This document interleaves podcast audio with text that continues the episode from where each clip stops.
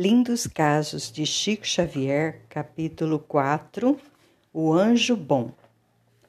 Dois anos de surras incessantes.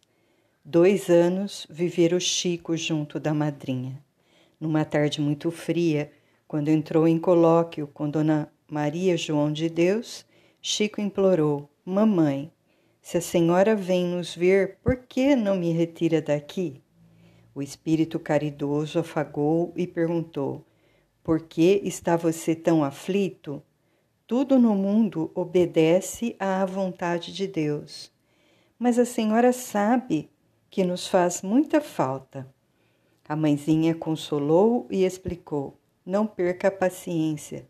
Pedi a Jesus para enviar um anjo bom que tome conta de todos vocês. E sempre que revia a genitora, o menino indagava: Mamãe, quando é que o anjo chegará? Espere, meu filho, era a resposta de sempre. Decorridos dois meses, João Cândido Xavier resolveu casar-se em segundas núpcias e Dona Cidália Batista, a segunda esposa, reclamou os filhos de Dona Maria João de Deus que se achavam espalhados em casas diversas. Foi assim que a nobre senhora mandou buscar também o Chico. Quando a criança voltou ao antigo lar, contemplou a madrasta que lhe estendia as mãos.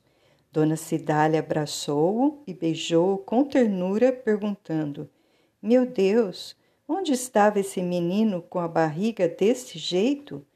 Chico, encorajado com o carinho dela, abraçou-a também, como o pássaro que sentia saudades do ninho perdido. A madrasta bondosa fitou-o bem nos olhos e indagou: Você sabe quem sou, meu filho? Sei sim. A senhora é o anjo bom que a minha mãe falou.